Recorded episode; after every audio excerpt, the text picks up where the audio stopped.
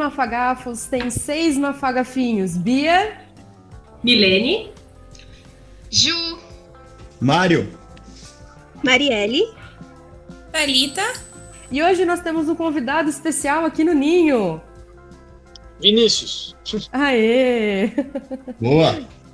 Vinícius, eu acho que a galera já conhece bastante da gente, né? Nós somos uh, pós-graduandos da Unesp de Botucatu. Acho que todo mundo aqui é do Instituto de Biociências, né?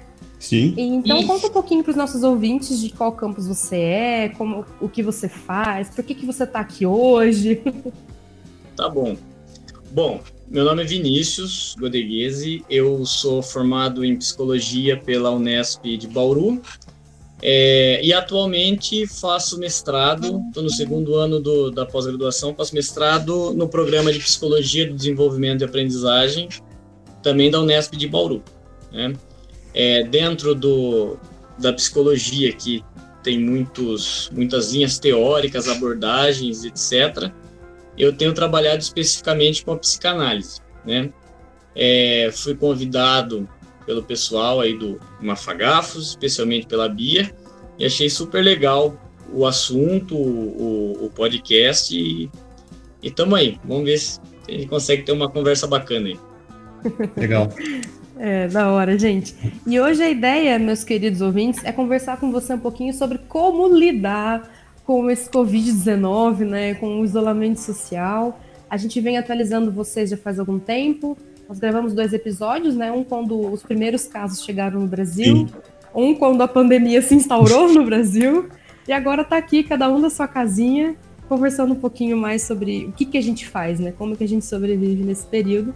Então a gente vai começar com a, com a Mi, atualizando um pouquinho a gente dos dados, né, Mi? É, vamos lá. É... Então hoje a gente está no dia 9 de abril, é uma quinta-feira.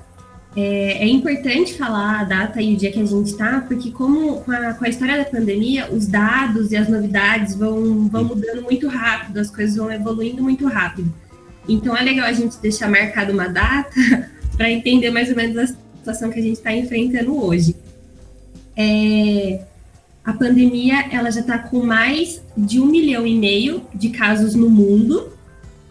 E. Meu Deus! Um milhão e meio de casos no mundo. E a gente vê que os, os a China já está começando a se recuperar, a Europa ainda está tá começando a, a, descer a curva, né? O, depois de assumir o pico. E agora a gente está naquele período onde os Estados Unidos explodiu de quantidade de casos.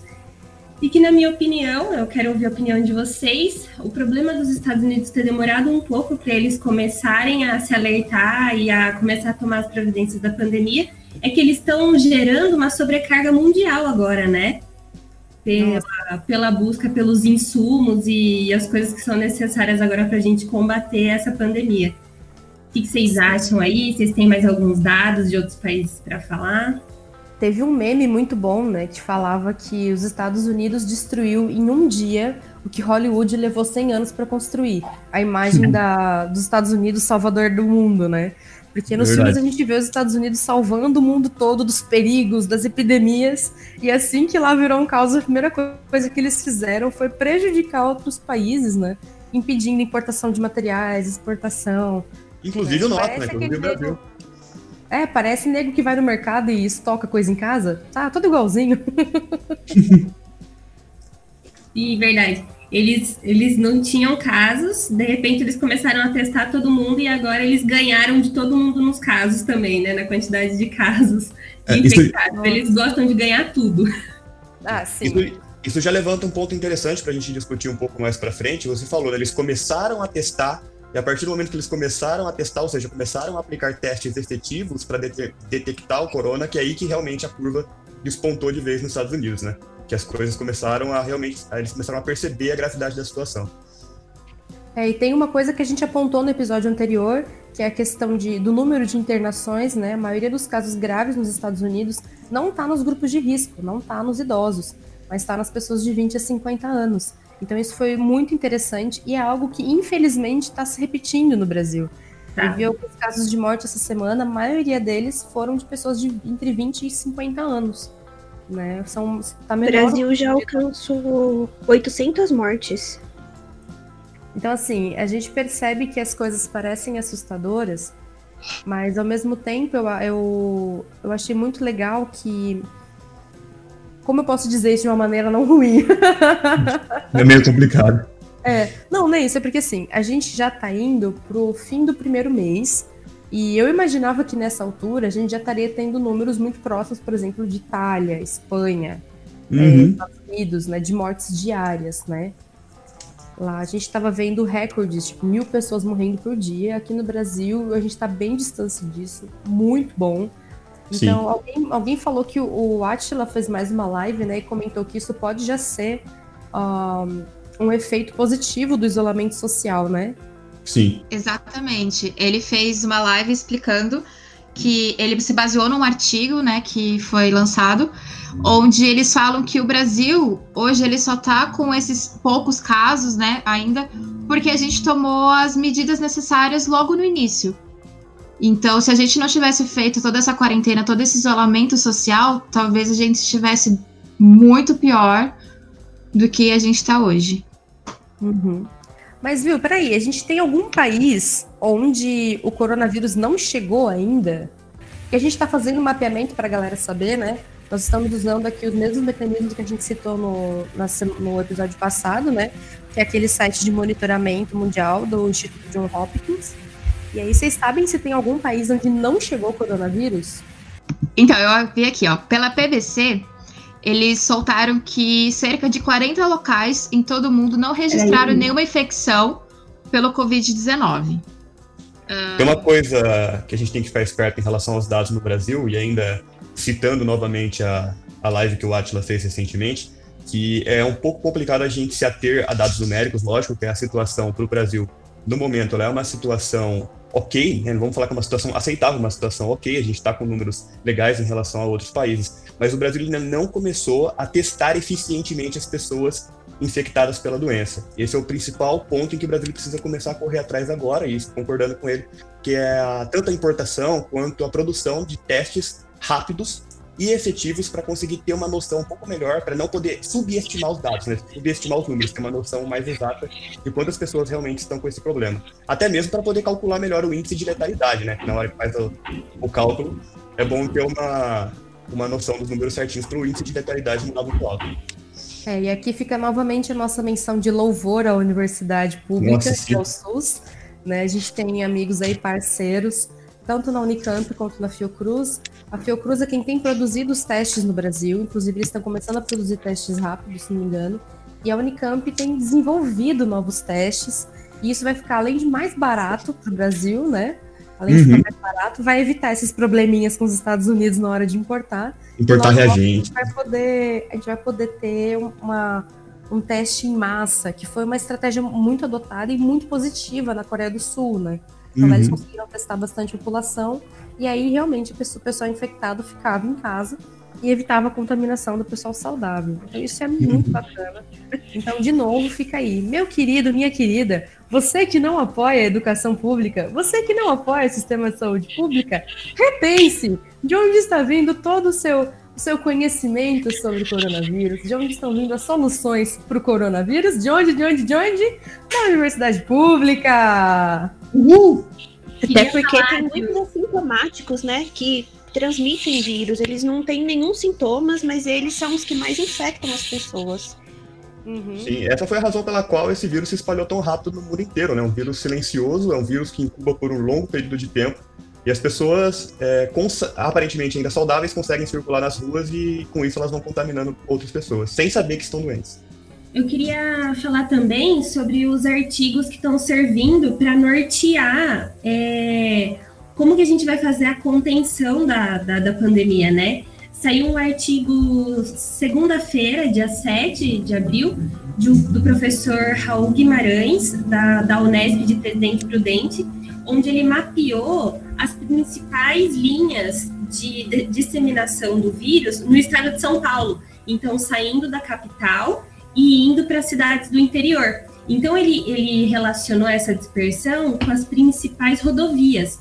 Então, rodovia, rodovia Washington Luiz, Castelo Branco, Ayanguera, Marechal Rondon e Presidente Dutra. E ele conseguiu demarcar pelo menos 13 cidades que vão ser o foco da dispersão do vírus no interior. Então, esses estudos ajudam também. E é, uma, e é mais um professor, mais um pesquisador da Universidade Pública e da Unesp de Presidente Prudente. Ó, ó, ó. Muito bom. E Botucatu é uma dessas cidades. É isso que eu ia perguntar. A gente tá nessa lista aí?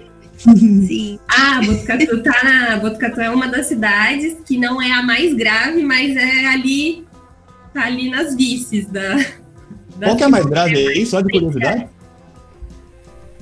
Enquanto a me acha, eu queria deixar mais um recado para você que tá numa cidade do interior e acha que o coronavírus não vai chegar aí. Fique em casa, que aí ele não chega mesmo, tá, galera? Ó, as cidades de risco são Araçatuba, Araraquara, Bauru, Campinas, Marília, Piracicaba, Santos, Ribeirão Preto, São José do Rio Preto, São José dos Campos, Sorocaba e Votuporanga. É, todas São as maiores cidades um número grande de população, né? Assim, Sim. perto da minha cidade, por exemplo. Outra coisa que eu queria dizer, e aproveitando essa história da gente estar pegando artigos, é que novamente a gente está tendo uma enxurrada de fake news, né? Então a gente Sim. tem que lembrar que nós, nós todos aqui do podcast, nós somos cientistas, né? Então a gente preza para trazer para o ouvinte uma informação de confiança. Então a gente está sempre se atualizando com artigos. A gente não costuma pegar informação de WhatsApp. e a gente recomenda que você faça o mesmo. Evite pegar informação de WhatsApp e procure fontes confiáveis, né? Inclusive sobre, inclusive sobre coisas importantes, por exemplo, essa questão do isolamento. Eu ouvi essa semana uma fake news, olha só, falando que o coronavírus é uma ação da Pablo Vittar, junto- patrocinado pelo governo chinês, para derrubar o presidente. Coitado do Pablo Vittar, né? Toda, toda crise, todo problema que tem no mundo é culpa dele. Não, dessa vez o Pablo Vittar foi longe demais. Foi longe demais. Longe demais. Já não basta a, a- cara dele na nota de 50 reais, agora é isso?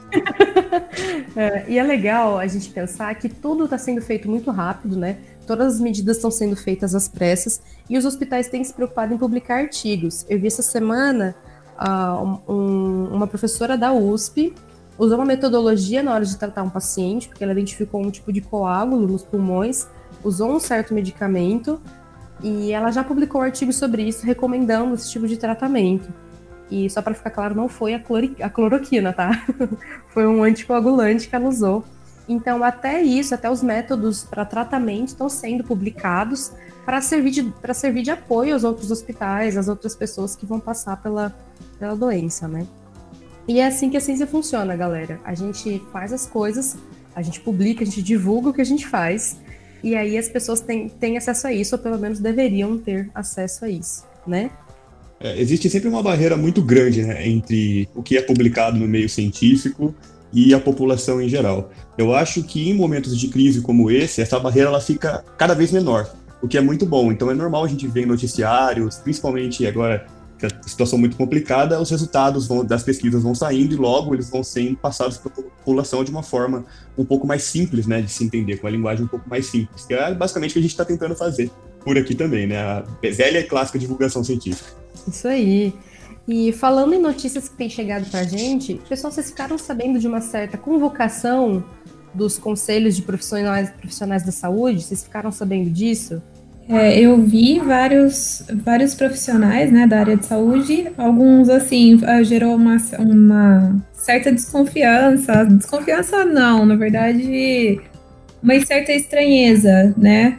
Que eu vi que são médicos, fisioterapeutas, Biólogo tá no meio? biólogo, inclusive, biólogos, é, Veterinário? médicos veterinários, Psicólogo Psicólogo. também Vinícius? Se prepara. Nutricionista. É, psicólogo também. Eu só É, queria e dizer que não entrou coach. É, entrou fora. Mas é estranho, o que gerou um pouco, um pouco de desconfiança, principalmente falando assim na parte dos, de dos biólogos, né?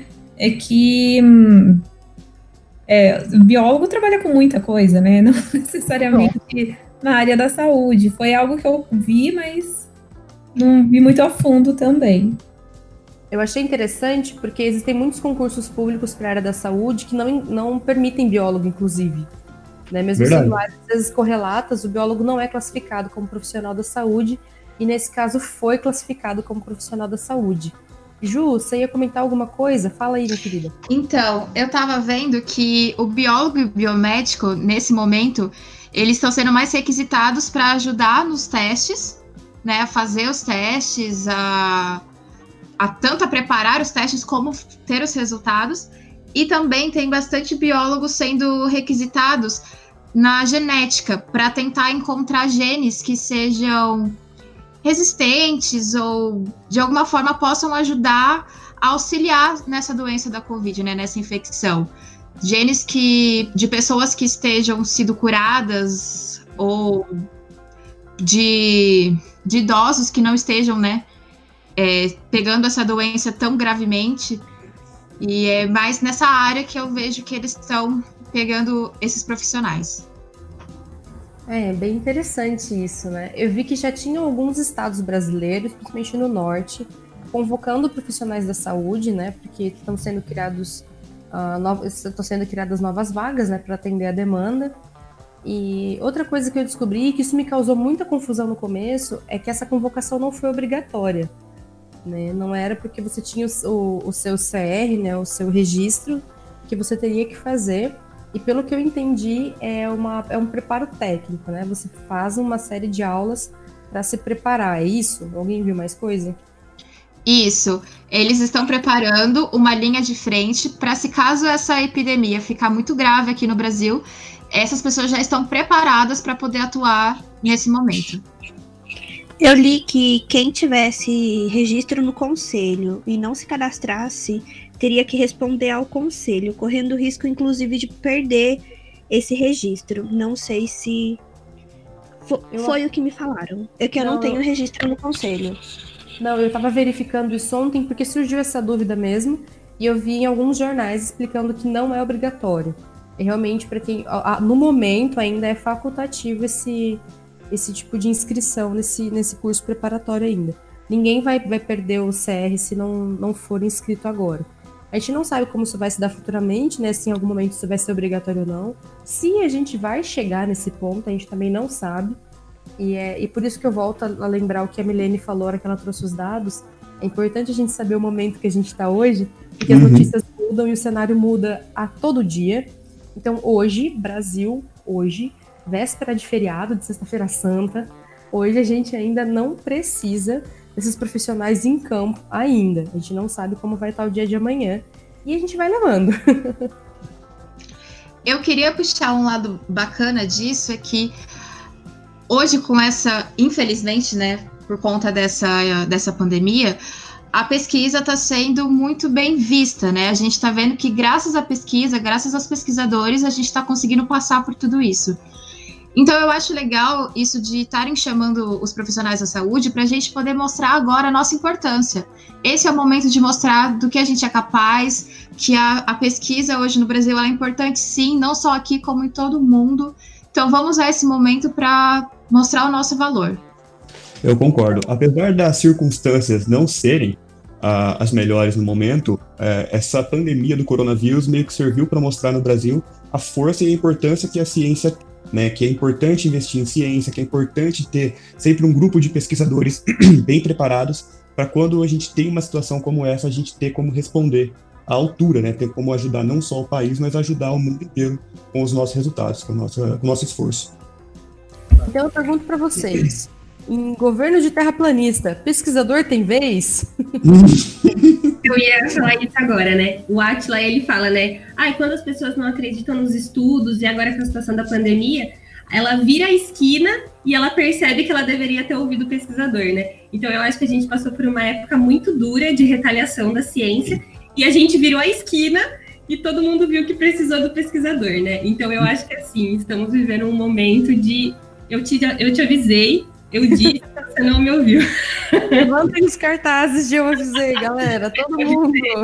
Inclusive, isso foi muito rápido, né? Veio do ano passado, né? 2019 para 2020 foi uma virada radical, porque ano passado estava tendo uma super desmotivação da, da ciência, né? Foi quando o, esse assunto da Terra plana despencou, o assunto de antivacina também despencou, estava tudo sendo muito noticiado, tinha vários terraplanistas, inclusive, indo em programas de entrevistas famosos, Danilo Gentili, etc, para falar um pouco mais sobre esse movimento. E aí você virou o ano, teve esse surto de corona e agora tá todo mundo só fala de ciência e tá todo mundo entendendo a importância que a ciência tem. Então foi realmente uma virada muito radical.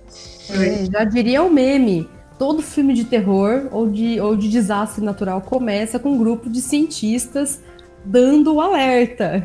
Então, galera, fiquem atentos os alertas dos cientistas.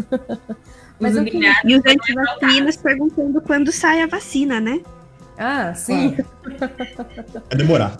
Vai demorar. Vai, vai demorar um pouquinho, galera. A vacina vai ser. É um projeto que eu acho que para mais tempo, para uns dois anos, eu acho. É, mas uma coisa que eu queria deixar claro é que, embora a gente esteja assistindo nessa nova valorização da ciência, né, os jornais trazendo coisas novas, uma coisa que foi super bacana foi justamente o Atila Amarino, que a gente tem falado super dele aqui, foi convidado para um programa numa rede aberta, que é a TV Cultura. Uhum. Isso é novo para a gente, porque é alguém que a gente conhece, que faz um trabalho super sério. É, mas, ao mesmo tempo, a ciência tem sofrido golpes, né? Vocês lembram daquela portaria da CAPES, portaria 34? Alguém Sim. lembra o que aconteceu certinho? É, eu lembro que houve uma reorganização de bolsas então, muitos programas que tinham conceito 4 e 5 da CAPES perderam bolsas, inclusive o programa de saúde pública da Unicamp. É um programa que já estava lutando contra o coronavírus.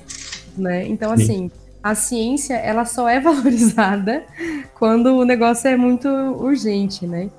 Mas hoje, ontem, acho que ontem à noite, eu vi num jornal noticiando que esse corte teve uma amenizada, algumas bolsas foram devolvidas, mas uhum. que a gente fique atento.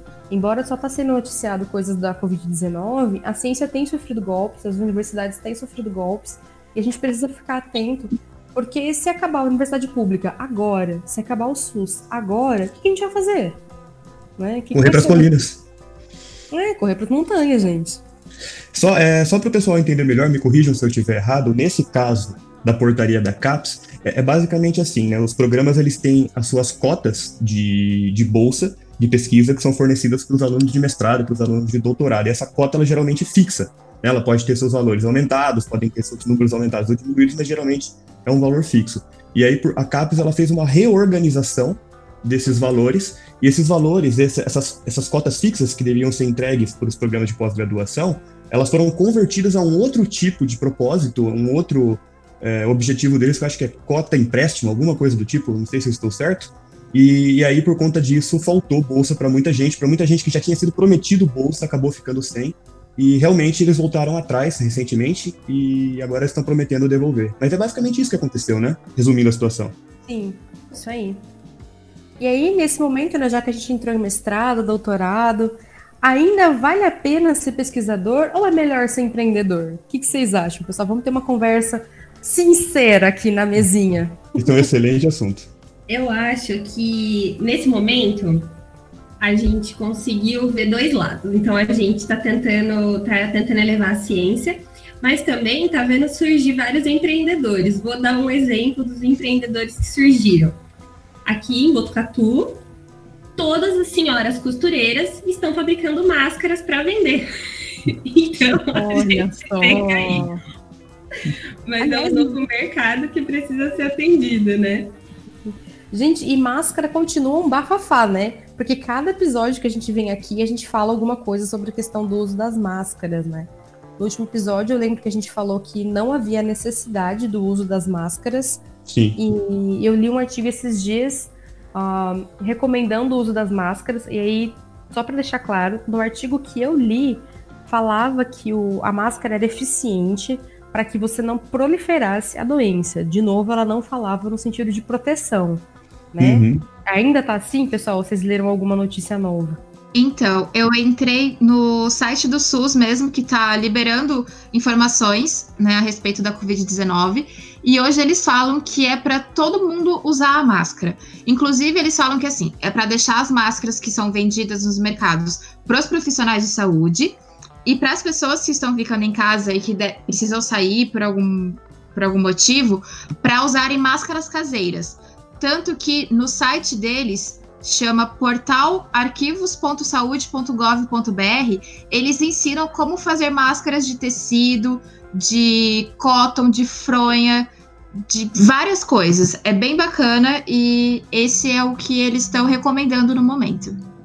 É, o Evaristo Costa ensinou essa semana a fazer uma máscara de meia no Instagram dele. Então, você que não tem material para costurar, corra lá no Insta do, do Evaristo, é, que lá tem um tutorial de máscara de meia, tá, galera? O benefício da máscara é que ela impede que você fique colocando a mão no rosto o tempo inteiro, entrando em contato né, com a mão na boca, com a mão no nariz, que é realmente ali a situação onde a coisa pode ficar um pouco mais feia. Então, é se usar máscara levanta um pouco esse senso de proteção, faz com que as pessoas fiquem mais precavidas, evitem ficar colocando a mão onde não deve, realmente, o uso de máscara ele é bastante recomendado. Eu tenho uma dúvida. É, já saiu algum trabalho atestando a, a, como se o coronavírus ele realmente se dissemina bem pelo ar Olha, pelo que a gente conversou no último episódio, por algumas coisas que eu li essa semana, tem um artigo falando que o coronavírus pode ser disseminado por bioaerosóis. Hum. Então, por hum. exemplo, às vezes enquanto a, gente, enquanto a gente fala, acontece um pequeno borrifar de saliva, e isso, ou na respiração, inclusive nasal, isso pode acontecer. Mas Entendi. ainda assim, ele se sustentar por horas no ar ainda não aconteceu. Né? A gente ainda Sim. não tem essa notícia. E mas, de novo, gente, essa questão da máscara, eu achei muito engraçado, porque as pessoas que eu tenho assistido usar máscara, é, a máscara tem servido como uma falsa proteção, porque a pessoa acha que tá tudo bem. Aí uhum. ela com a mão no olho, ela abaixa a máscara e fica com o nariz de fora. nariz, entendeu? Bota a mão em tudo e não lava. Então, assim, se a máscara faz de você uma pessoa menos atenta, a galera é melhor não usar, sabe? É mais garantia lavar a mão sempre, evitar atacar a mão no rosto, e é mais sucesso. Mas, vamos voltar pro meu tópico, porque vocês fugiram da minha pergunta, seus mafagafos. vocês fugiram de mim. A minha pergunta é: é melhor ser pesquisador ou ser empreendedor nesse momento? A verdade é que a gente está passando por uma situação que tá todo mundo querendo fugir desse assunto se é bom ser pesquisador, viu? Porque não... com, esse, com essa história de, de quarentena, da gente ter que ficar em casa e muitas pessoas não estão podendo ter o acesso à universidade que tinham antes ou participar de suas pesquisas, né, ter acesso aos laboratórios igual tinham antes, isso acaba desmotivando bastante, acaba deixando as coisas um pouco complicadas. A gente já via de um ano onde a ciência não estava sendo muito valorizada e agora a gente está com esse problema do coronavírus que mostra a importância da ciência, mas ao mesmo tempo faz com que muitas pessoas não possam ter acesso, né? Muitos pesquisadores não possam ter acesso aos seus laboratórios. Então é uma coisa que está martelando na minha cabeça frequentemente se como é entrar na pesquisa no meio de toda essa situação. Queria também ouvir a opinião de vocês. Ju, a senhora que tá, até pôs a mão no rosto aí, a hora que eu falei, entrou em desespero. Como que é esse, esse problema para você? Rola uma, uma indecisão aí? Eu tô igual o Mário, eu não sei o que responder nesse momento. É bem complicado, porque assim, ao mesmo tempo que a gente vê uma melhora para todos nós pesquisadores nesse momento, ainda assim a gente não pode deixar de pensar na, em toda a trajetória que a gente teve, né? É muito complicado ainda assim ser pesquisador aqui no Brasil. Eu Sim. espero que agora com isso a gente seja mais reconhecido e que no futuro isso mude, mas é complicado falar. É igual a gente falou, já vem de um histórico de desvalorização muito grande, né, na, na ciência. Então, assim, entrar numa carreira de pós-graduação, entrar na pesquisa, seja mestrado ou doutorado, que fique bem claro que é por amor, que é por paixão, que não é uma coisa que, pô, vou ficar rico fazendo isso, não, vou ganhar pra caramba. Então, assim, é uma coisa que você tem que gostar de fazer, você tem que gostar de pesquisa, é, consequentemente, você tem que gostar de dar aula, porque, querendo ou não, você vai entrar numa universidade, você vai se tornar um professor além de, de um pesquisador, então acaba sendo um, um pacotinho fechado quando se trata de universidades. E, e querendo ou não, não é uma situação muito valorizada, mas as pessoas acabam fazendo por uma paixão. Eu faço por paixão, faço porque eu realmente gosto e sei que em relação ao financeiro não é aquela, aquelas mil maravilhas. É, outra coisa que a gente tem que deixar claro é que ciência não é barato, uhum. né? que bolsa, como ninguém gosta de estar falando das bolsas da CAPES, a bolsa é o salário desses pesquisadores da pós-graduação, né? Perfeito, bem colocado. Mestrando, esse doutorando, poder manter a sua pesquisa em período integral, ele recebe um salário que cá para nós está defasado há um bom tempo. Acho que faz mais de mais de cinco anos que não é atualizado esse valor, né? Uhum. Eu acho que a última vez foi em 2013 que teve um reajuste nas bolsas. Ou seja, até o salário mínimo sobe, a inflação sobe, o salário do pesquisador não. Mi, você ia falar alguma coisa? Acho que eu te cortei umas três vezes, né? Não, é que eu acho que é, esse momento de crise é o momento da oportunidade, né? Já vamos aí começar o, o empreendedorismo, né? E eu acho que talvez esse seja um momento para a gente entender que às vezes a nossa pesquisa, o nosso estudo, que é por paixão, ele precisa, às vezes, a gente precisa, às vezes, talvez modificar o nosso olhar para enxergar ele de uma forma mais aplicável. Então, quando você está pesquisando, tipo, você olha para o seu estudo e fala assim, onde eu posso aplicar isso? Qual é o mercado do meu estudo? Onde, para onde eu vou? Caso não dê certo a, a vida acadêmica, para onde eu vou com ele? Em que lugar que talvez eu vou bater lá com o meu currículo e vou falar assim, eu posso fazer isso por você na área biológica? Eu acho que essa crise, ela está mostrando que os biólogos cabem em muitos lugares, até como a Thalita comentou, né? A gente acaba, a gente tem várias áreas diferentes. Eu até fiquei com o coração meio apertado, porque eu trabalho na área de bioprocessos, e agora dá vontade da gente saber mexer em vírus, entendeu? A gente queria saber trabalhar com vírus para poder ajudar de alguma maneira. Mas é, a gente trabalha em vários setores diferentes, e eu acho que talvez seja essa o olhar, entendeu? No momento de crise, mudar esse nosso olhar e ver onde a gente pode oferecer o nosso conhecimento. E a gente percebe que várias frentes, por exemplo, organização geográfica, é, empresas para mudar alguns comportamentos, todo mundo precisa de um biólogo, entendeu? Então eu acho que esse é um, aumenta nosso campo de, de, de, trabalho, talvez, não sei. Não sei, não sei se é muito otimista, não sei. eu, eu lindo, Mi! Uma salva de palmas para essa fada sensata, gente. Muito bom. Sim, agora a pergunta que não quer calar, porque assim, o povo daqui é tudo de biológicas, né? Então a gente queria saber como que é, é a pesquisa, fazer ciência para você. Né? É muito diferente do cenário que a gente narrou aqui. Bom, é, falando um pouco da questão específica, né, de fazer pesquisa na área de humanas, eu acho assim que não sei, eu, mas eu tenho a impressão que talvez seja o campo mais difícil de fazer pesquisa, levando em consideração essa questão dos financiamentos, né? Do fomento à pesquisa, porque acho que a gente vive, e eu acho que esse é um assunto que eu queria conversar com vocês um pouco depois, né? Essa lógica neoliberal de, de retirada do Estado como responsável pelas questões que dizem respeito à sociedade e uma aposta muito grande na economia, talvez a área de humanas ela seja a que diretamente, em um primeiro momento, tenha menos impacto na cadeia produtiva, vamos dizer assim que eu quero dizer com isso, né? É, a pessoa que faz um. Vamos pensar nesse cenário nosso. A pessoa que está fazendo uma pesquisa para desenvolver um respirador é mais barato, que pode ser produzido em, em, larga escala, né? Ou alguém como vocês que são biólogos na área de biológicas. Agora é um momento muito é, que põe isso em evidência, né? É, quando as coisas estão mais saudáveis, acho que essa parte da, da produção é um pouco mais, é sempre mais protagonista, digamos assim. Mas é, é, a, aparenta, de um modo geral, e, e não deixa de ter uma certa verdade nisso, que isso está mais diretamente relacionado com a situação concreta da sociedade, das demandas e tudo mais.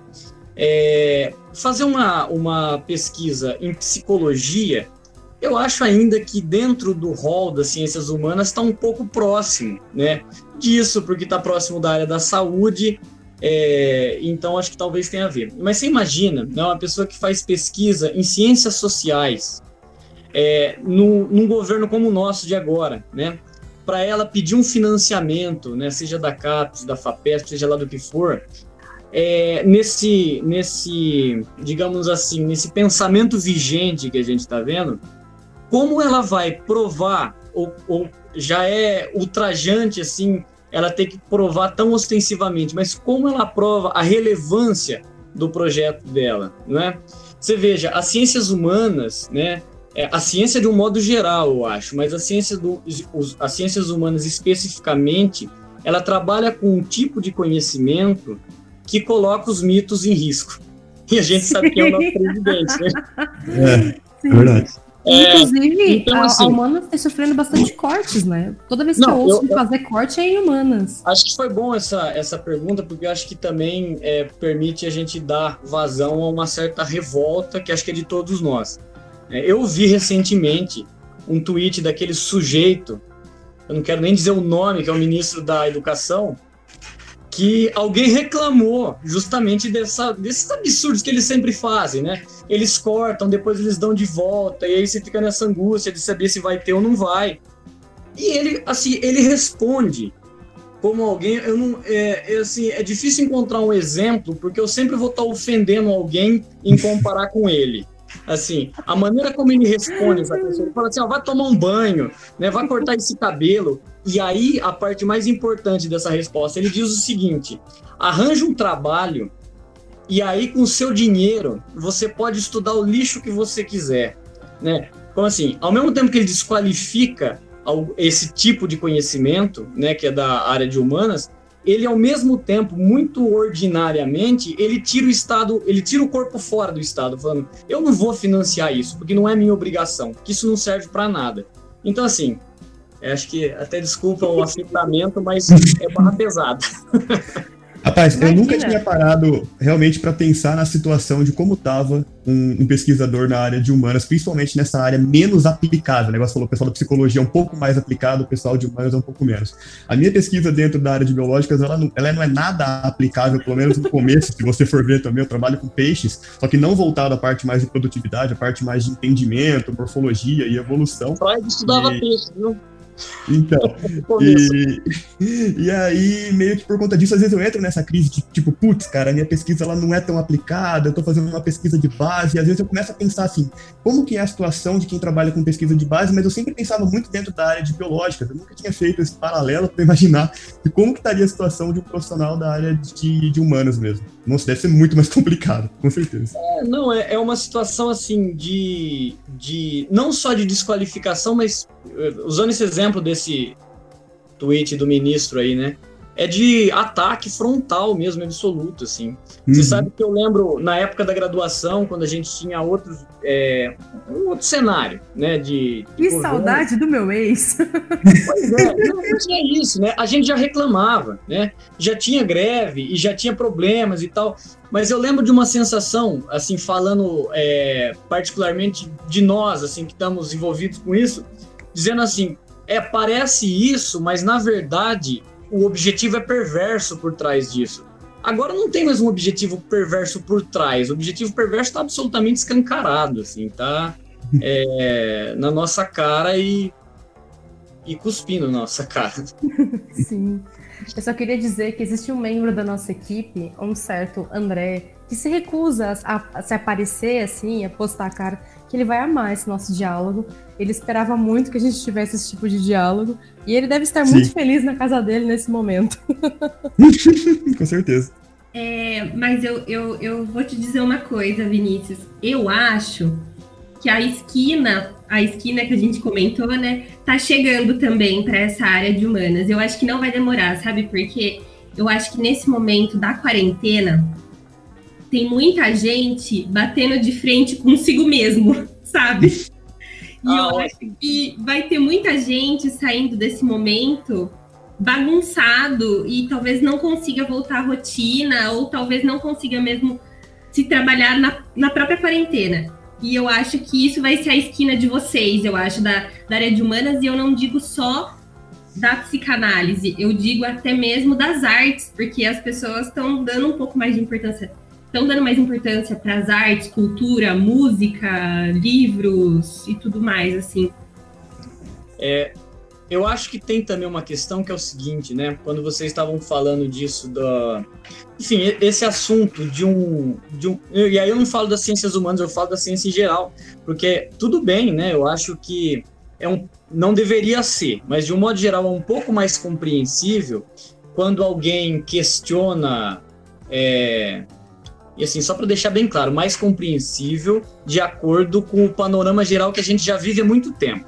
Quando alguém questiona o financiamento para um artista, por exemplo, né, já que você está usando esse exemplo, do que questionar é, o financiamento ou é, a razão, no sentido de racionalidade mesmo, da, de um médico, da medicina, principalmente num momento como a gente está agora. Mas a gente tem visto isso acontecer, né? É, eu acho que, infelizmente, cada agora que o coronavírus chegou, cada país também está respondendo um pouco a essa questão a partir do momento histórico em que ele estava, né? e a gente acabou sendo muito.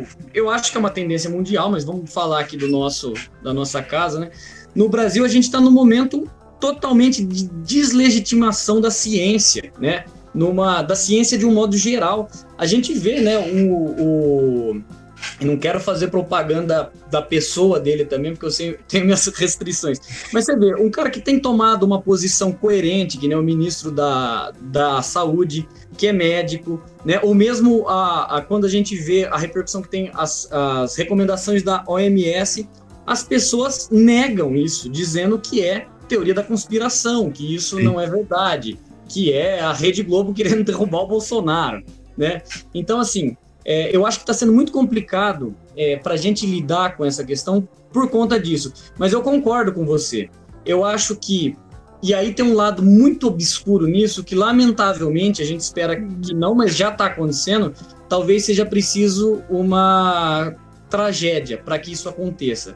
Mas que essa esquina que você está falando é realmente é essa tomada de consciência forçosa de que a ciência é importante e que é melhor confiar na ciência do que dar as costas para ela, né? É porque eu acho que a gente está vivendo num momento muito ressentido, talvez, né? Eu acho que colocando um pouco a, a, psicologia também na conversa, as pessoas têm um certo ressentimento da ciência, das artes, da alta cultura, de tudo isso, porque a gente sabe que o acesso a isso é restrito ainda. Por mais que a gente tenha tido avanços, a universidade pública que a gente defende, ela ainda é um, um lugar um pouco restrito, né?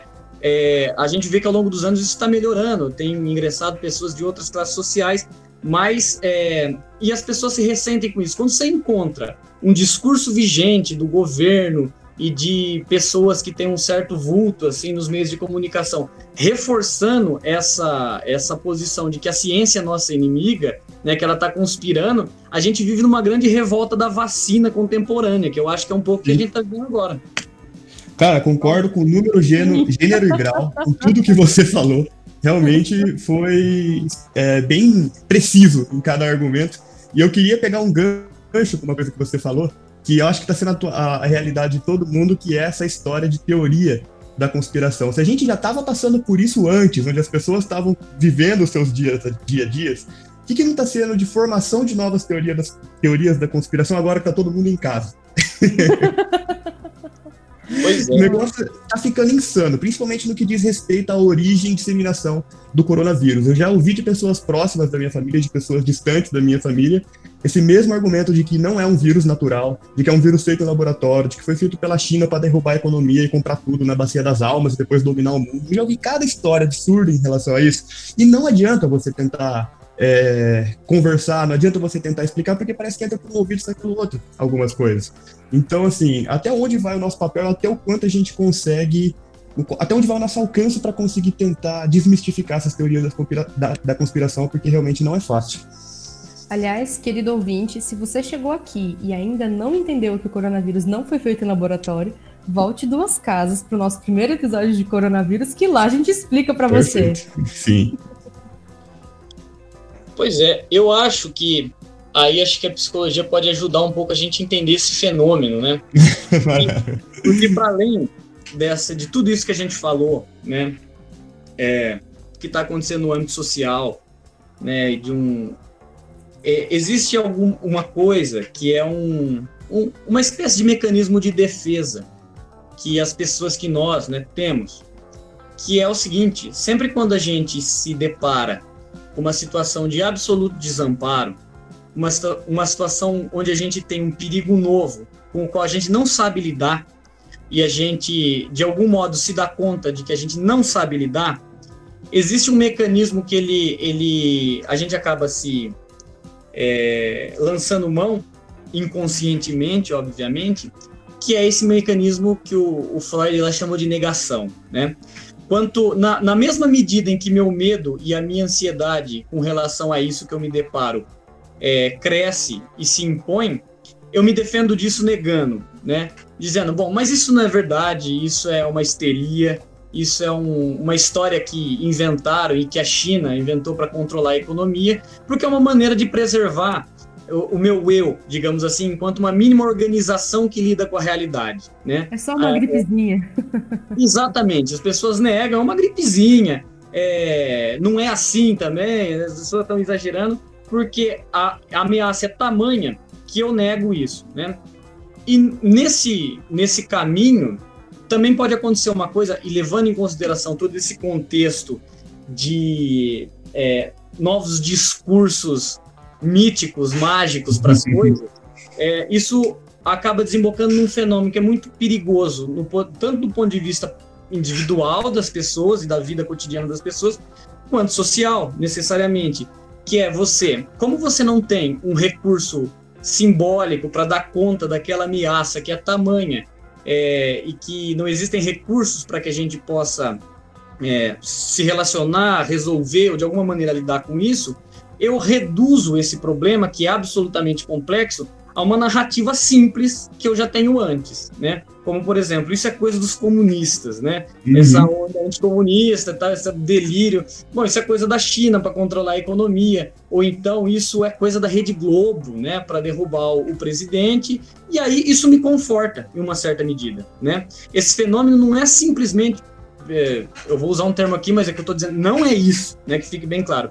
Não é porque as pessoas são burras, que elas não entendem, né? Na verdade, elas entendem o que está acontecendo, mas talvez essa realidade e essa compreensão seja de tal modo traumática para elas que é preciso se defender disso. E a gente se defende negando e acaba acreditando nessa negação e reduzindo a uma explicação com a qual eu posso lidar. Por exemplo, se a China é, lançou esse vírus e ela é minha inimiga, inimiga nossa, eu consigo operar cognitivamente e principalmente emocionalmente com isso. Né? Se a Rede Globo lançou isso para derrubar o presidente, para controlar alguma coisa, eu consigo é, racionalizar e de, alguma, de algum modo fazer um circuito afetivo com relação a isso que me deixe razoavelmente equilibrado.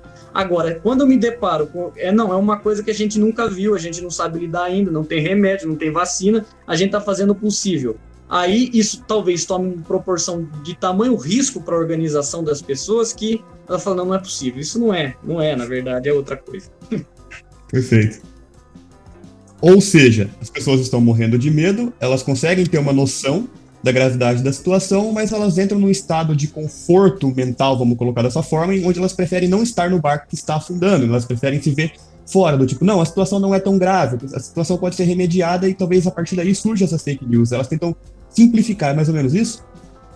Exatamente, e o termo que você usou é muito bom, as pessoas estão morrendo de medo né? Uhum. Elas não estão morrendo de medo só no sentido figurado. Elas estão, nesse momento, elas estão morrendo de medo no sentido não. concreto da palavra, né? uhum. né? Porque é, lançar a mão dessa negação, dizer que a coisa não é, é, faz com que a gente não tome as devidas precauções e que as pessoas morram, né? Então, é, tem isso também. Né? Eu acho que a gente está numa lógica há algum tempo, né? Eu parto de um pressuposto que a gente não consegue separar. Eu, em algum, sim, quando a gente está tratando um paciente na clínica, a gente separa em alguma medida isso, né? Mas a coisa, as coisas são inseparáveis. Essa realidade social de uma realidade pessoal, individual, de, dessa maneira como a gente se relaciona com o mundo, né? E a gente, há algum tempo, quando se diz dessa polarização que está tendo no mundo, né? Da esquerda versus a direita, do, do PT e o Bolsonaro, etc., parece que as pessoas começaram a operar é, na relação que elas estabelecem com o mundo, com as outras pessoas e com a realidade, a partir disso, né? Uhum. É, a primeira coisa que eu penso quando eu converso com você, ou quando você me conta alguma coisa, é se isso é amigo ou inimigo daquilo que eu acredito, né? Uhum. As pessoas acabaram não entendendo, e principalmente é o que, por exemplo, o nosso presidente, os governantes não entendem, é que tem um terceiro na jogada agora. Né? Não, não, não é mais uma mera guerra entre é, a direita e a esquerda, o PT e o Bolsonaro. Tem um terceiro que não é nenhum nem outro, mas que está dando as cartas do jogo. E assim, pro bem de todo mundo, acho que melhor que a gente jogue esse jogo. Perfeito. Né? E é difícil, é, um, é uma coisa que talvez não seja diante das contingências aí sociais, psicológicas e etc. É uma coisa que dá trabalho mesmo, não é fácil. Sim, Maravilha. o cabo de guerra não tem só dois polos agora, né? Agora pois tem que é. soltar o cabo e, e, enfrentar a terceira força. E nesse, e a gente acho que você acabou comentando um pouquinho nesse no, no meio de, de, toda a sua fala, Vinícius, mas uma coisa que está preocupando bastante o pessoal é, os impactos psicológicos que o pessoal está tendo agora de ficar em casa. Eu não sei a galera como tá, mas aqui em casa a galera tá assim, surtane, né? é muita gente dentro de casa, são poucos. É, a gente pede que as pessoas só saiam com necessidade. atividade ao ar livre ainda está permitida, mas tem suas restrições. É, às vezes a gente se paralisa de medo e não consegue produzir nada, principalmente para quem está na vida acadêmica, isso é um problema, né? Então, o que, que, que, você acha assim desse cenário, desses impactos assim que pode acontecer? Bom, primeiramente, né? Compartilho disso aqui em casa também. Tá todo mundo surtando. Né? Eu... Presente. É. Mas assim, é, isso é um assunto muito importante. Eu acho que é, e que ele tem dois lados que às vezes se misturam e que a gente não consegue ver com clareza, né? Existe um lado desse medo, né, que todo mundo está sentindo de estar tá, é, enclausurado, aquarentenado, sei lá, é, que é o medo real, né? Bom, existe um negócio novo aí, né? Um vírus, né? Que ameaça todo mundo, né? É, e que é perigoso e que é para a gente ter medo mesmo, né? Às vezes eu vejo algumas pessoas dizendo assim, não, mas ah, eu vou ficar aqui, eu vou só fazer coisa, não vou ver nada do noticiário, vou passar. Como assim? Se fosse uma ideia de que eu vou passar por isso como se isso não tivesse acontecendo. Eu acho que não é o caminho, absolutamente, né? Uhum. É, existe esse medo que é real e eu acho que esse é um lado da história, né? E com relação a esse lado, a, o grande desafio é, para todos nós, todos nós, é dimensionar é, esse medo, não é? É bom, é um medo que existe, ele é real, ele tem que ter, mas se ele for de menos, né? Eu vou levar minha vida normal, vou contaminar todo mundo, vou morrer, vou matar minha avó, etc. Como a gente viu que está acontecendo, né? É um perfil que surgiu nessa nessa situação. Agora, se esse medo for demais também, eu posso entrar numa, numa, numa situação de pânico, não conseguir fazer mais nada, o que é possível também. Então, com relação a esse medo real, eu acho que é, é difícil dizer, né? Dar um, o que a gente faz com isso. Mas eu acho que existe uma parte que é admitir que isso é real, que a gente tem que ter medo, que a gente tem que tomar as, precau as precauções devidas e recomendadas, e que ao mesmo tempo a gente tem que lidar com essa dimensão que é muito difícil, né? Tem um, um, um texto do Freud que eu recomendo para todo mundo. Isso não é texto de psicólogo, dá para entender assim, que é o mal-estar na civilização do Freud. É muito bom para a gente entender esse tipo de situação. A gente, tamanho o nosso desenvolvimento científico, tecnológico e etc., que a gente acabou, talvez, e isso acontece de tempos em tempos na civilização, ficando um pouco narcisista, né? A gente dá conta das coisas. E de repente surge uma coisa que a gente não dá conta, né? A gente está tentando dar conta. Vocês, né, pesquisadores da, da área da biologia, principalmente, os médicos, é, mas que por enquanto a gente não dá conta, né? Isso impõe uma angústia que é justamente, bom, então a gente é mais frágil do que a gente pensou que era. E isso Sim. é uma verdade. A gente tem que lidar com isso, né? É, então, é, onde eu quero chegar? Que existe uma parte desse cotidiano da quarentena e diante desse medo, que é um medo real, que é uma admissão de que, por hora, não adianta a gente ficar se inteirando a cada cinco minutos de quantos mortos novos o Brasil teve, que a gente não tem muito o que fazer com uma parte dessa situação. A gente tem a nossa parte de fazer, mas a gente não pode, se a gente acreditar em um poder megalomaníaco, como se a gente pudesse fazer alguma coisa para mudar isso, ou mesmo desejar isso, é muito perigoso.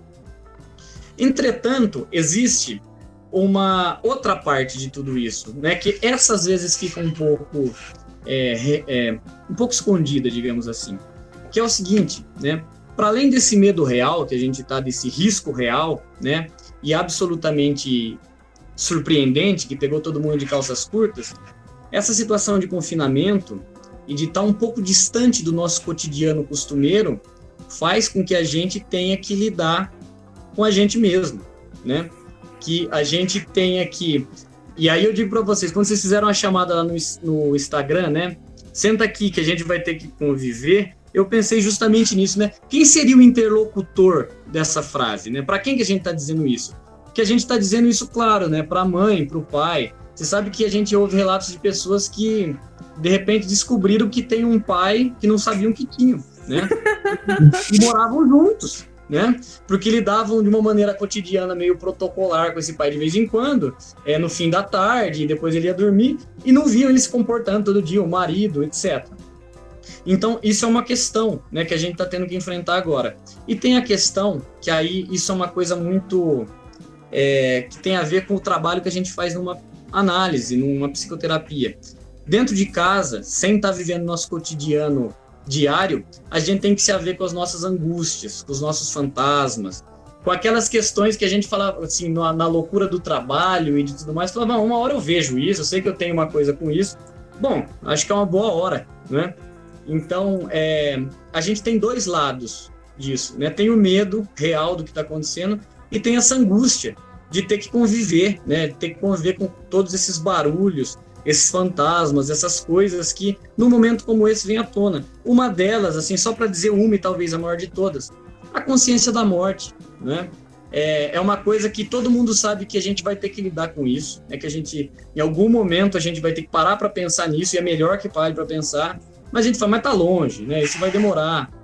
Quando a gente tem uma situação real em que a gente vê gente morrendo, aqui pelo menos, acho que é, a gente tem a sorte, por enquanto, de não estar tá numa situação tão crítica, mas a gente vê que no mundo tá assim. De ver gente morrendo ao nosso redor e ver a nossa vida ameaçada a todo instante, é, há que se sentar com esse fantasma também. E aí o que eu recomendo é o seguinte, né? Claro que tem essa, essas atividades cotidianas, assista séries, leia livros, principalmente leia livros, né? Eu acho que isso é... Mas ouça música, faça coisas que divirtam, jogue stop online. essas a gente não, não pode fugir delas, né? Eu acho que é um momento privilegiado para que a gente lide com elas e não fuja delas. E eu acho que esse é o grande desafio também. É. Bom, falei demais, eu sei. Não, imagina! Imagina, você é convidado de honra. Você pode falar o tanto que você quiser. A fala é livre. Só uma pergunta, porque também o pessoal tem, tem a galera que não tá em casa de quarentena, tá em casa de home office. E aí, uhum. manter a rotina dentro de casa é um desafio. Então, eu falo para mim, por exemplo, se manter produtivo dentro de casa é absurdo. E aí vem o sentimento de culpa tal. Então é, então é normal, né? Justamente perante os medos, a, a improdutividade, né? que, que você acha? Bom, totalmente. Eu acho que eu vi até que vocês, depois a gente pode chegar nisso, né? Que vocês colocaram como uma das pautas a, a história do. É, como é que é? Do ócio produtivo, né? É. então, acho que tem o seguinte também. Quando a gente pega. É, eu acho que esses dois lados da moeda que a gente está conversando. Essa dimensão social da civilização e da sociedade, que, mas tem a, a questão nossa, né? Também a gente precisa pensar na nossa vida, né? Particular. E aí eu acho que cada pessoa vai lidar com a sua situação é, para além das questões que são concretas né, e práticas, eu acho que isso também é um outro assunto, né? Quero dizer o seguinte: é diferente a gente que está podendo ficar em casa em home office, é, sei lá, escrevendo os artigos, e do que quem pega reciclável, né? E que se ela não vender, ela vai, ela não come essa noite. Bom, isso também é uma, uma questão importante. Mas respondendo essa pergunta, né, essa coisa de manter a rotina, cada pessoa lida com essa situação é, a partir um pouco dos referenciais que tem, do, do, de um certo tipo de funcionamento psíquico-afetivo que tem. Porque assim, é, por incrível, não sei se isso parece bizarro ou não, acho que tem gente que está adorando a quarentena.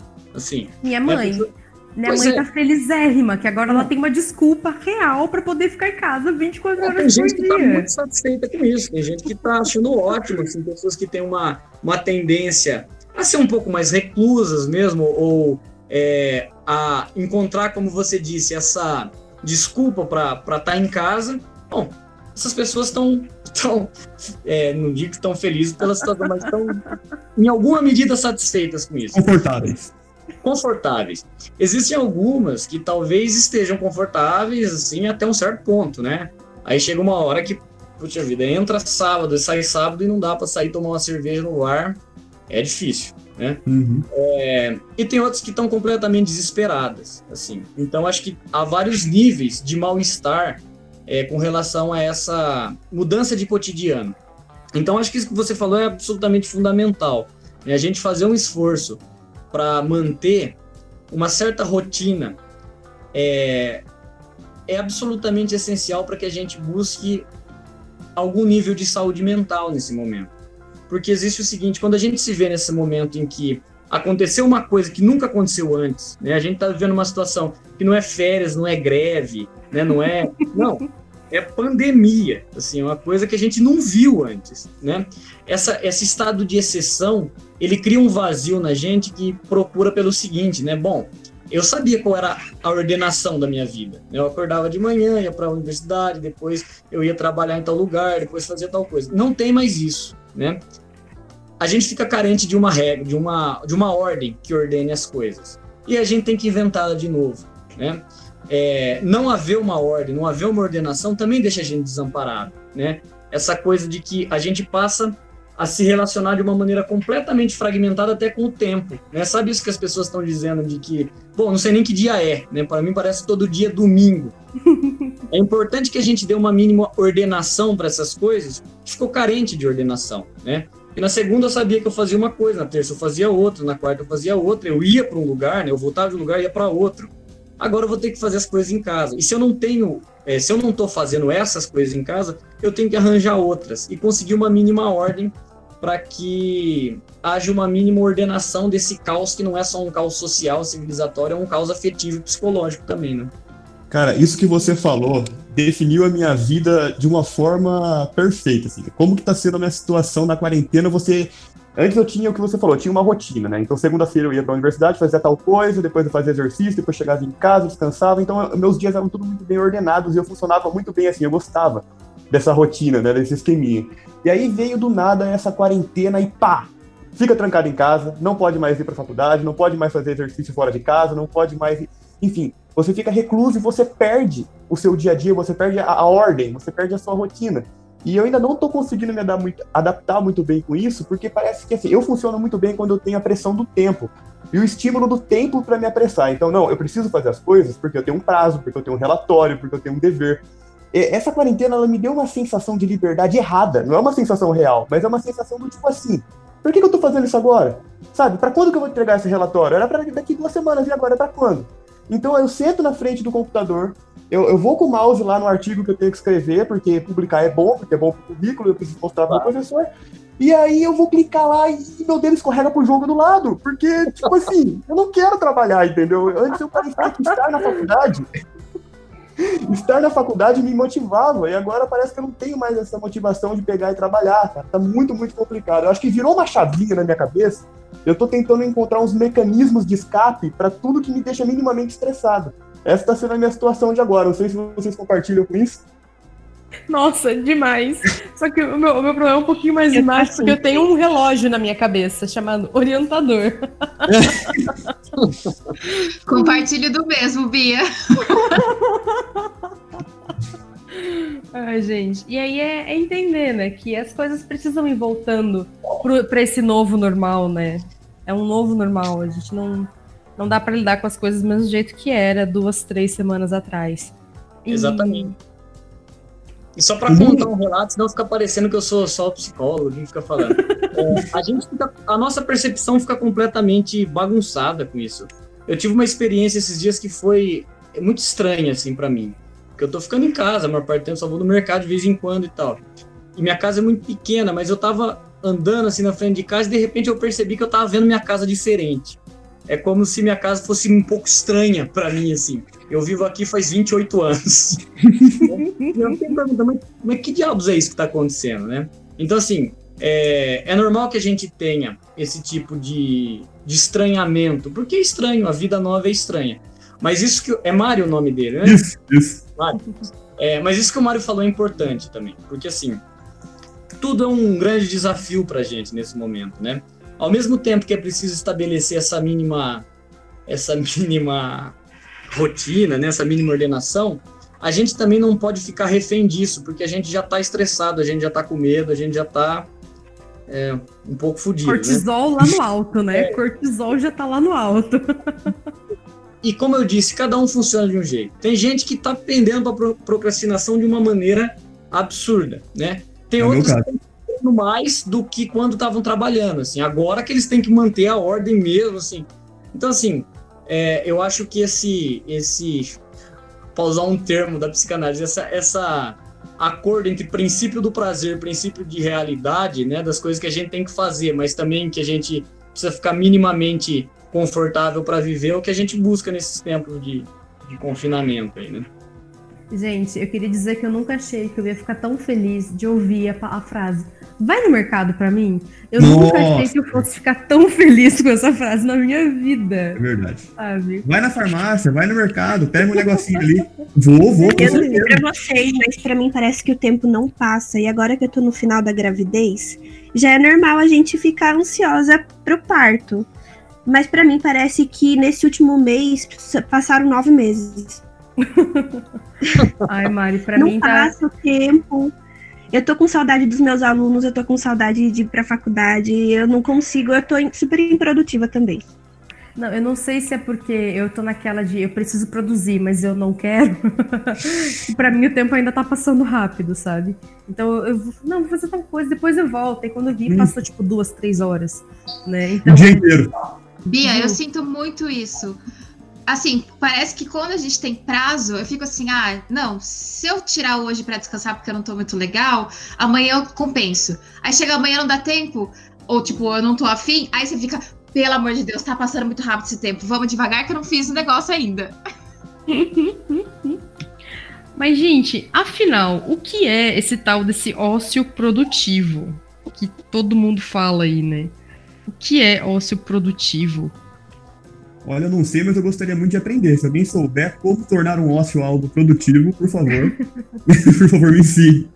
Ah lá, Milene, um Milene sempre tem as respostas. Eu vi um TED há um tempo atrás, eu não sei se eu vou encontrar o nome do, do pesquisador que fez o TED, mas é, ele falava assim sobre, sobre pessoas muito produtivas e sobre pessoas que são muito ociosas, né? As pessoas que procrastinam demais. Então, daí ele estava falando que as grandes ideias, ele pontuava alguns acontecimentos e ele falava que as grandes ideias apareciam nos ócios criativos. Uhum. Que as pessoas que, por exemplo, tem pessoas que quando recebem uma tarefa, você deu a tarefa para ela hoje, ela já fez. Ela recebeu a tarefa e fez. Então, ela fez de uma forma muito mecânica. Existe a pessoa que ela recebe uma, uma tarefa e ela vai fazer um dia antes de entregar. Ela vai pensar naquilo um dia antes de entregar. E existe a pessoa que ela olha para a tarefa, fala assim: "Ah, tá, é isso que eu preciso fazer", mas ela não realiza naquele momento. Ela dá um tempo e essas pessoas que dão esse tempo e depois realizam, não estão lá no fim, né? Mas que realizam nesse meio tempo, elas acabam tendo soluções mais criativas para as tarefas que foram entregadas para ela, porque tipo ela tem um tempo para pensar e daí ela realiza com calma e daí isso dá uma criatividade assim, mais desenvoltura para a atividade, assim, não é mecânico e também não é tipo, desesperado. Desesperado, é um negócio mais trabalhado, mas que também não precisa sofrer. É, Gostei de saber disso. eu também, eu fiquei feliz quando vi, porque eu falei assim, bom, tem um meio termo, né? E essa ideia é muito associada aos artistas, né? De um modo geral, né? O artista é aquele que ele tá assim e depois ele tem um insight, ele precisa de um tempo, ele precisa fumar um cigarro, tomar um café e aí ele, ele descobre um negócio. Mas você sabe que esse negócio do ócio criativo, eu tava, eu já tinha visto isso há muito tempo, aí quando eu vi eu fui dar uma olhada, né? Também ele ele tem um lado, digamos assim, que é da teoria social, né? É, o, essa ideia de ócio criativo, ele é uma crítica justamente a, ao modo né, industrial de produção em que a gente não tem tempo para absolutamente nada, né? Então isso surge lá com Marx, que falava que o, o, trabalhador deveria ter um direito progressivo, né, um direito progressivo de se apropriar do seu ócio criativo. Aí teve outras pessoas que desenvolveram, mas a ideia é justamente essa, né? Eu acho que isso tem absoluta, absolutamente tudo a ver com as pessoas que trabalham e com a gente também que trabalha é, é, com trabalhos relacionados à universidade, né? É uma loucura, né? A gente trabalha em nível industrial de produção de coisas, assim, você tem que produzir artigo, aí você tem que escrever a dissertação, aí você tem que fazer o um negócio, tem que apresentar no congresso, e é como se a gente trabalhasse numa grande indústria do conhecimento. E essa ideia de ócio criativo é justamente que as relações humanas se, derem, se dessem menos. Pelo que eu sei, tá, gente? Eu não tenho muito conhecimento disso, não, mas que eu entendo, né?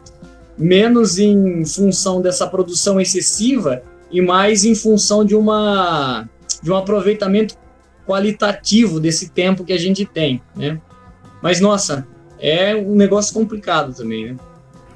Não, e as pressões são muitas, né? Eu lembro quando a gente entrou em isolamento, surgiu um post falando que a Isaac Newton descobriu a gravidade em um, em um dos isolamentos que ele passou no período da praga, porque a praga vem em vários, várias etapas, é. né?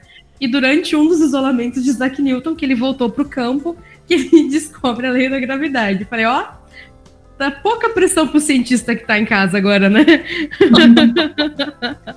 o duro é querer ser o Isaac Newton, né? Então, ele é só o Isaac Newton. No, no, momento eu tô entre essa questão de ócio produtivo, ócio criativo, eu tô 100% ócio, 0% produtivo. Eu tenho que achar uns 50% e 50% aí, porque tá brabo. É. Outra coisa também que eu acho que a gente faz e que eu acho que é importante que a gente não, muitas vezes a gente não se permite o ócio, né?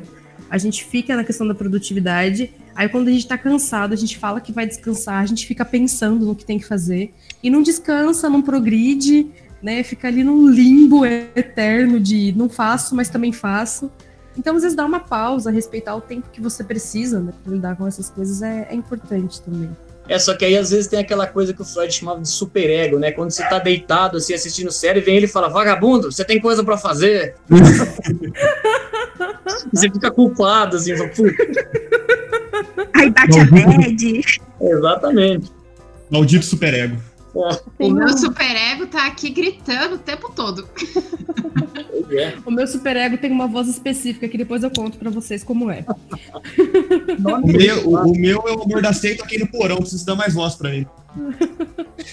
Tem um, um TED Talks também que o cara vai falar sobre procrastinação e ele fala que ele fez um scanning no cérebro dele, e aí tem um, um, um, um timão né, de navio, e ele controlando o timão, e aí tem o macaco da procrastinação, que de vez em quando o macaco da procrastinação toma conta do timão e aí ele não consegue fazer mais nada.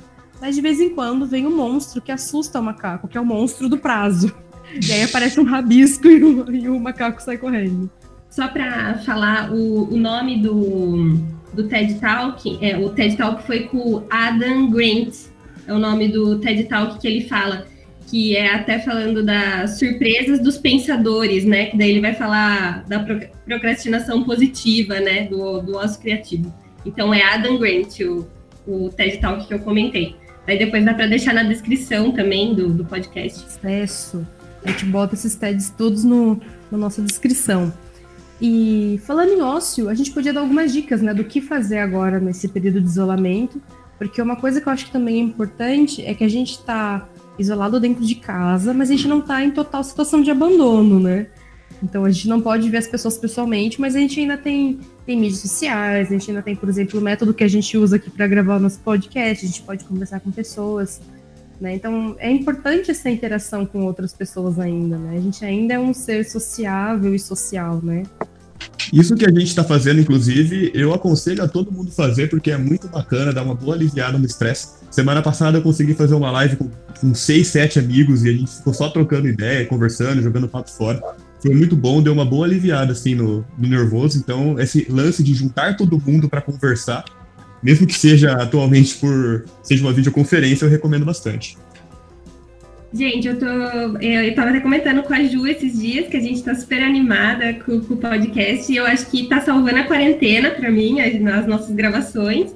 E eu também mantive as aulas de inglês, né? Eu tinha uma turminha que minha professora de inglês também adaptou as aulas de inglês para a gente continuar tendo inglês assim, por videochamada também. Então, é, às vezes tem algumas atividades que a gente consegue moldar.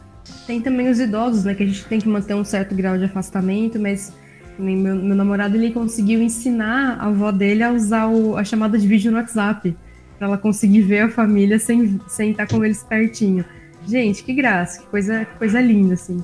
É interessante isso, eu tava vendo, eu não lembro quem. É, é, era um estudo, assim, também, mas eu não lembro onde eu vi. É, estudo, assim, o estudo deve ser um estudo inicial, né? Mas que, de alguma maneira, por incrível que pareça, essa quarentena tem aproximado os jovens dos idosos. Sim. É, claro que é uma proximidade virtual, mas, por exemplo, netos e avós têm, têm estado mais próximos, talvez diante da, da questão do, do risco, enfim, não sei, né? Mas que parece que existe esse contato que havia se perdido um pouco, né? De, de ouvir histórias dos, dos velhos e etc. Isso é muito interessante. Mas só para fazer a recomendação que você estava falando, eu recomendo que as pessoas façam isso também que vocês falaram. Conversem por, por live, continuem as aulas de inglês, de música, de enfim, seja lá do que for, na medida do possível. Continuem a terapia, quem faz. O Conselho de Psicologia liberou atendimento online, né? Pois é. Também foi uma surpresa para todo mundo, assim, muitos de nós eram que já havia, né, essa possibilidade de fazer atendimentos online. Só que tinha todo um protocolo, você tinha que fazer um, uma espécie de pequeno treinamento, alguma coisa assim. E, e por, por um tempo ele foi suspenso. Mas o que a gente vê é o seguinte, né?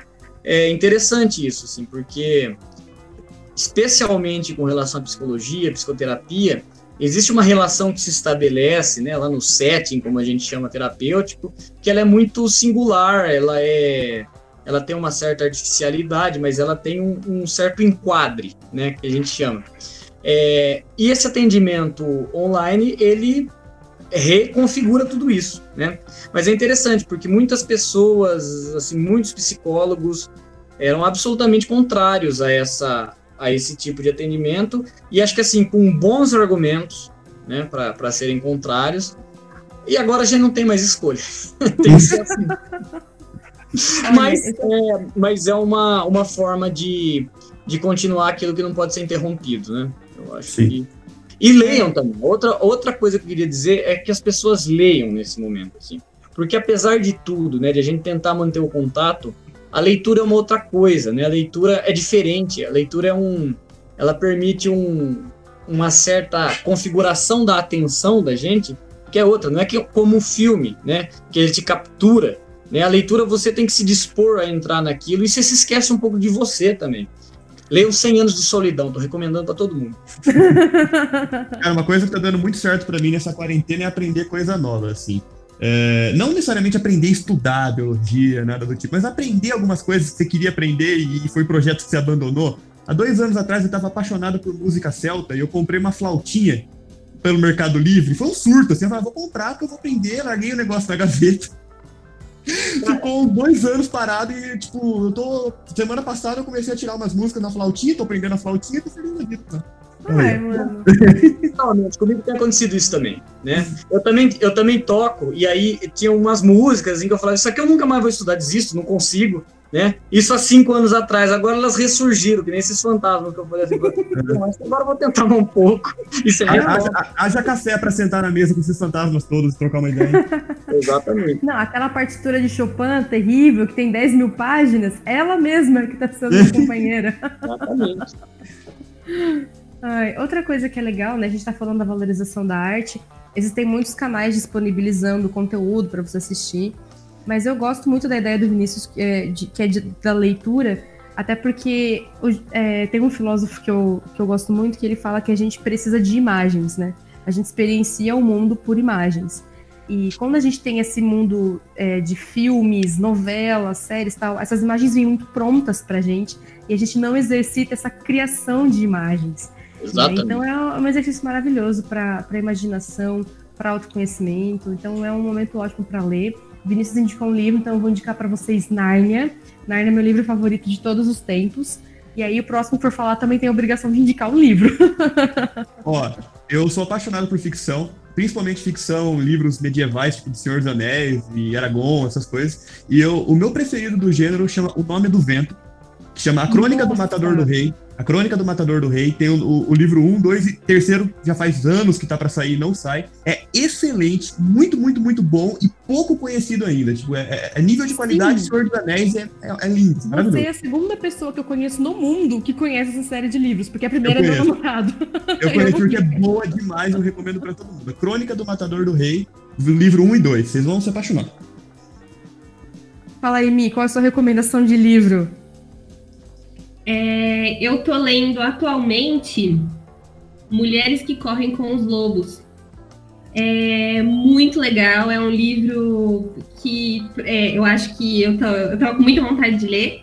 E eu tô lendo os li o livro, os capítulos, e tô acompanhando um podcast de umas meninas que fazem a discussão. Então eu leio o capítulo e, e escuto o podcast delas fazendo a, o debate sobre o capítulo. Então é muito legal, tá sendo assim, bem. É uma, uma experiência. Imersão, né? um processo uma imersão, uma imersão. E é um livro que eu recomendo muito, principalmente para as mulheres, mas, né, vontade. Mas uhum. é bem interessante, assim, é, um, é uma conversa com você mesma, assim, meio que busca tentar fazer você se reconectar com a sua intuição. É bem interessante. Talita, qual o seu livro do momento, o seu livro favorito que você indica para o pessoal aí? Bom, no momento eu tô lendo o Sapiens, que eu já comprei, comprei ele faz um, um bom tempo, comecei a ler, parei, voltei agora, e também o Drácula de Bram Stoker. Ah, Mas, é Drácula... Mas o Drácula eu assisto de. Eu leio, na verdade, durante o dia, porque à noite eu fico com medinho. Ju, ah, então, eu gosto mais de livros fictícios que saiam um pouco da realidade e que tenha aquele toque de romance. Um livro que eu gostei bastante foi Apocalipse. Eu recomendo. para quem gosta desse, desse tipo de literatura. Bem, apropriado para o momento, né? É isso que eu pensei, o nome é bem sugestivo para o momento que a gente está vivendo mesmo. Ah, Marielle, você está com a gente? Está ouvindo a gente? Então, no momento eu tô lendo muito livro de mãe. Parando para os desafios futuros, não é mesmo? Na verdade, eu tô acompanhando vários tipo, canais. É, tô me preparando para o próximo mês, dicas de maternidade, desenvolvimento de bebê e tudo mais. Eu não tô lendo nada no momento, eu tô mesmo só acompanhando canais para me preparar para daqui uns um mês mais ou menos. Legal. E, e, outra dica também que eu dou, gente, se vocês tiverem essa oportunidade de aprender a tocar um instrumento ou aprender a cantar, existem muitos vídeos no YouTube que podem ajudar também. Também é um Até ótimo... cozinhar, né? É, é Tirar que... esse tempo para cozinhar, para fazer um bordado, uma pintura. Sim, é que eu acho que principalmente a questão musical, ela não vai. É, a questão musical, a questão artística, né? Ela vai te trazer uma melhora de cognição, é um tempo reflexivo, né? Então é, é um exercício muito bom também. É desenterrar a flautinha, Mário. Foi uma É, então. Não, mas o YouTube é maravilhoso. Eu aprendi a tocar minha flautinha pelo YouTube. Tudo que você quiser, você aprende pelo YouTube. Se você quiser aprender a construir uma bomba, você aprende pelo YouTube, porque lá tem tudo. É, e o YouTube também tá tendo os artistas, né? É mais popularzão, mas tá tendo live dos artistas é, eu recebi aí um, uma agenda de lives. Até o dia 25 de abril vão ter lives aí de, de alguns artistas. Então, também, para quem gosta. Sim, e inclusive muitas dessas lives estão servindo para arrecadar mantimentos e dinheiro para o combate ao coronavírus e para as pessoas que estão em situação de necessidade mesmo, de vulnerabilidade social. Né? Três lives que bateram recordes nesse tipo de suporte foi o do Gustavo Lima, o do. Como que é o nome daquela dupla sertaneja que eu nunca lembro o nome, gente? Jorge Mateus.